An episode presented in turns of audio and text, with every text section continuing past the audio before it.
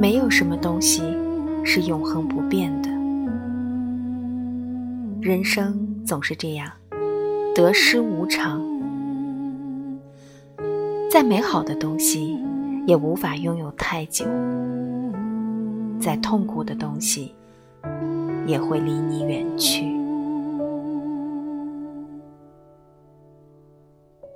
所有的经历都是一种修炼，等走远了再回首，会发现这一切会让我们变得坚强和清醒。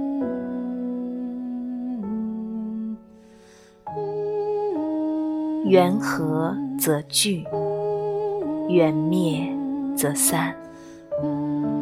不执于苦，不执于乐，不悲过去，不贪未来，